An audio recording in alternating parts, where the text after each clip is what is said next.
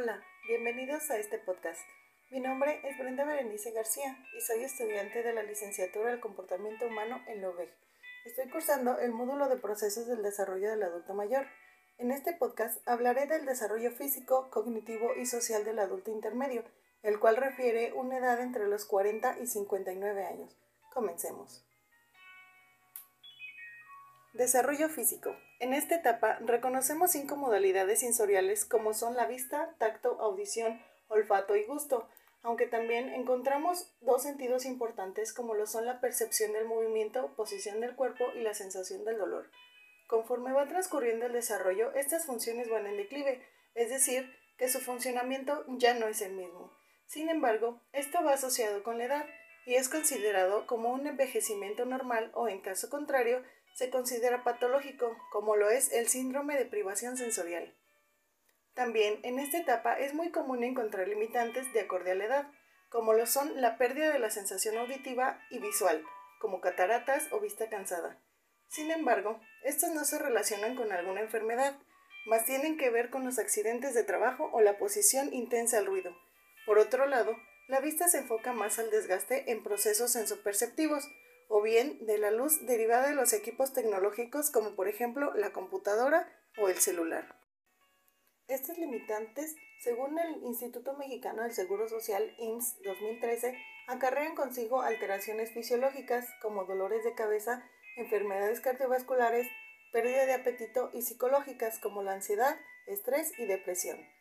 De acuerdo con el Centro Nacional de Equidad de Género 2011, Existen otras dos afecciones para esta etapa de la adultez intermedia, como lo son la menopausia, que ocurre en las mujeres como un evento fisiológico derivado de la disminución del estrógeno y progesterona, el cual ocurre en el último periodo menstrual, en un periodo de edad entre los 48.2 y 48.5 años. Por otro lado, la andropausia, que ocurre en los hombres como un evento fisiológico debido a la disminución de la producción de testosterona relacionada con las disfunciones sexuales, como la disfunción eréctil y el bajo deseo sexual, el cual se presenta alrededor de los 50 años. Desarrollo cognitivo.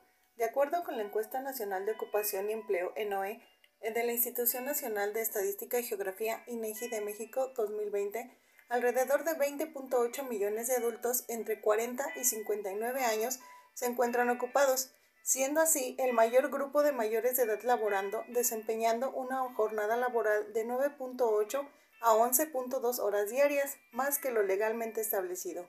Esto acarreando consigo diversas afecciones cognitivas, emocionales y conductuales, tales como la depresión, el estrés, el estrés laboral y en casos crónicos es conocido como síndrome de burnout, también manifestando cambios físicos y psíquicos en el cuerpo llamados cognitivos afectivos, como es la ansiedad y trastornos de ansiedad, como la ansiedad generativa, obsesivo convulsivo, de pánico, fobias, estrés postraumático. Secretaría de Salud 2020.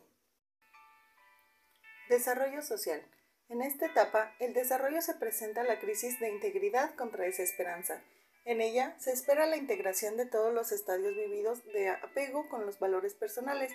Implica la aceptación de sí, de la historia personal y del proceso psicológico, integración de las fuerzas sincrónicas o virtudes desarrolladas a lo largo de la vida, la vivencia del amor universal como experiencia a su resumen de vida y su trabajo, convicción de su propio estilo y su historia de vida, confianza en sí y en algunas generaciones.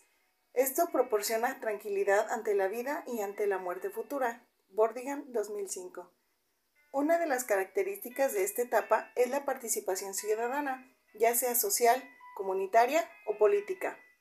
Se considera que la adultez intermedia es la etapa donde los adultos replantean objetivos y metas en su vida e incluso la consolidación de sus principios personales, llamándose así la crisis de los 40 o 50. Algunas de las crisis más comunes son la consolidación de identidad a través del reconocimiento de sí mismos, incluso de sus partes obscuras y sombras, la conciencia de la muerte y el abandono de los hijos, llamado nido vacío, y la resistencia a la pérdida de la juventud. Espero que haya sido de su agrado este tema. Gracias por acompañarme. Hasta luego.